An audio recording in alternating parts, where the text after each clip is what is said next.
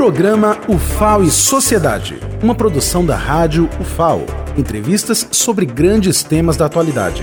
Toda segunda, às 11 horas, um reprise às 5 da tarde. UFAO e Sociedade.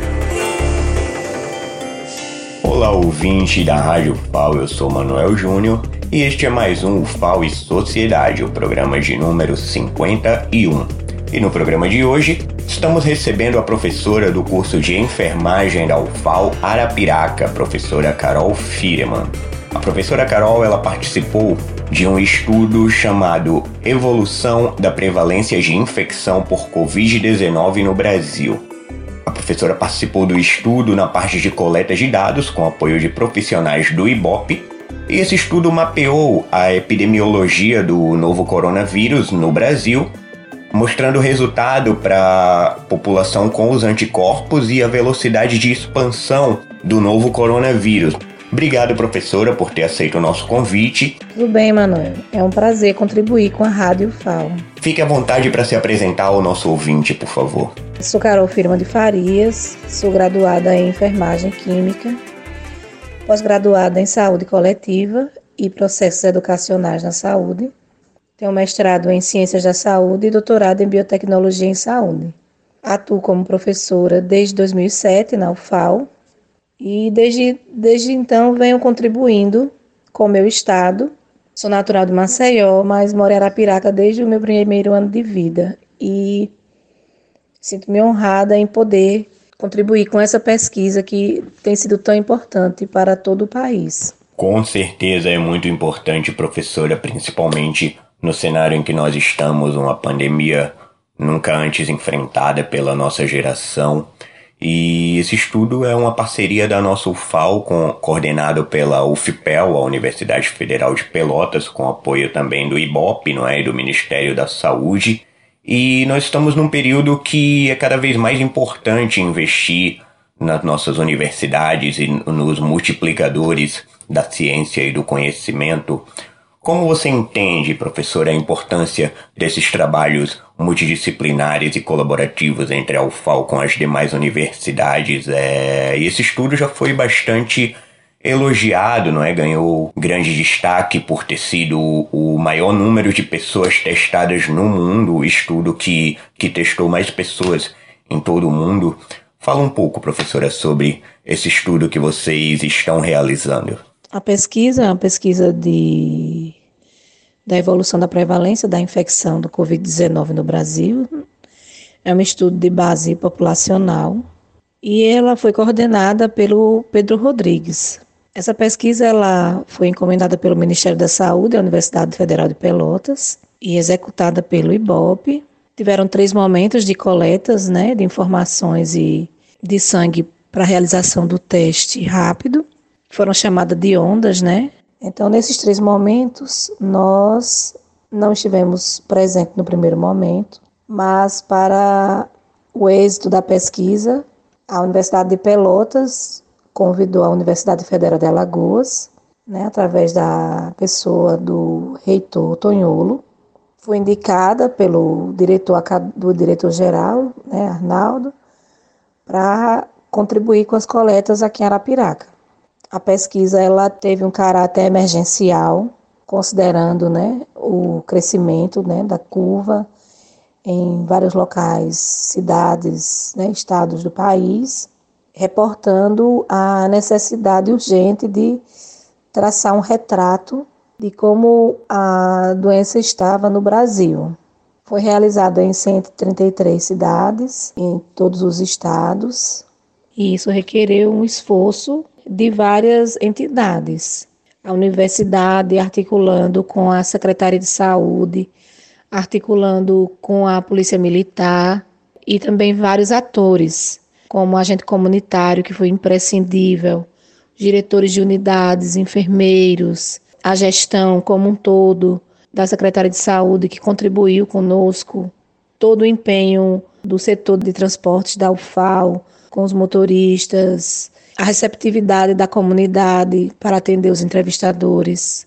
E assim eu tenho que fazer ressaltar que os entrevistadores, eles no momento onde o mundo estava está com medo do vírus e com todos os receios da contaminação, né, da disseminação, enfim, os entrevistadores eles é, encararam esse trabalho e foi perceptível o engajamento desses que eu digo, né, heróis, porque todos que estão nesse momento de enfrentamento da Covid no mundo, lidando de frente com essa problemática que nos assola, de fato merecem todo o, o, meu respeito, o nosso respeito. Com certeza, professora, máximo respeito a esses profissionais que estão diante do enfrentamento da Covid-19 no mundo, especialmente os profissionais de saúde, mas também os pesquisadores, os profissionais da segurança pública, os profissionais de serviços essenciais.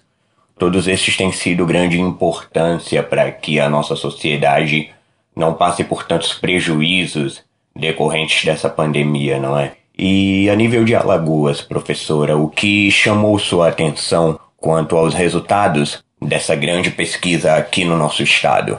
Bem, o que me chamou a atenção na, nos resultados da pesquisa, de fato, foi o, o crescimento não é, é, da infecção a cada 15 dias onde a gente é, percebeu praticamente dobrar esses, esses índices entre cada etapa, né, que a gente chamou de onda. Quando a gente olha, né, para os dados da pesquisa, a gente vê que os maiores índices, os maiores percentuais ocorreram em Fortaleza e Sobral no Ceará.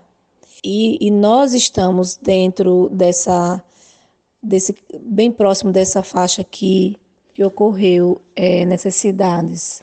E o que é muito preocupante, porque enquanto alguns estados a curva ela, ela está diminuindo, nós ainda estamos em crescimento. Então estamos aí alinhados, né, com relação às regiões, com a região norte, que então entre as regiões do país estamos nós no Nordeste e o norte, né? Com essa frequência alta do coronavírus. E um fato que eu acho que foi extremamente importante foi que a infecção, a pesquisa ela mostrou que um índice pequeno de pessoas não apresenta sintomas, né? Então são poucos os assintomáticos, de acordo com a pesquisa. 91% apresentam sintomas. Uma outra questão da pesquisa que me chamou a atenção é uma, um sintoma diferencial que a COVID ela traz. Então, embora ela seja uma virose, né, porque é, é um problema viral, mas ela traz essa alteração de olfato e de paladar. A pesquisa trouxe é, no topo, né, como um, um sintoma relatado. Assim, vizinham a ela a dor de cabeça, a febre e só então a tosse. São questões que a gente, a comunidade precisa estar atenta. É, parecido com, com outras viroses, seria a dor de garganta, dor do corpo, mas a questão da alteração do olfato paladar foram bastante importantes na pesquisa. Eu acredito que nós estamos também num momento importante, onde a gente precisa estar atento com. Aqui em Alagoas tem a comunidade indígena, também tem comunidade quilombola. Então, na pesquisa, o, a comunidade indígena foi bastante afetada. E é preciso uma atenção diferenciada para essa população que é mais vulnerável. É o que a gente precisa estar atento é que à medida que o tempo vai passando, as pessoas também tenham menor preocupação com a questão da adesão ao distanciamento. Então, isso também é, tem sido algo complicante, porque o distanciamento ele tem sido importante para é, reduzir essa disseminação viral.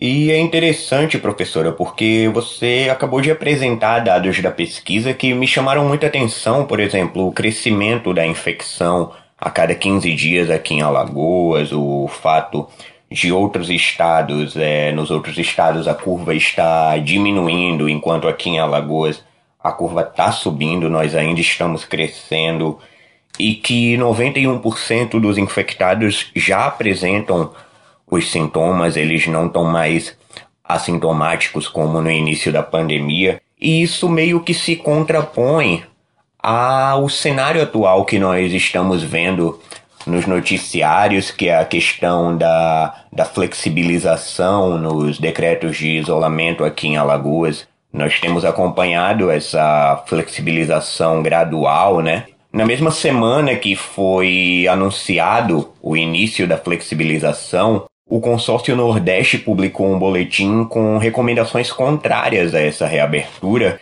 inclusive sugerindo até lockdown para Maceió. E como você interpreta essas medidas? É, qual que é a realidade que você tem enxergado através desses estudos para o nosso estado?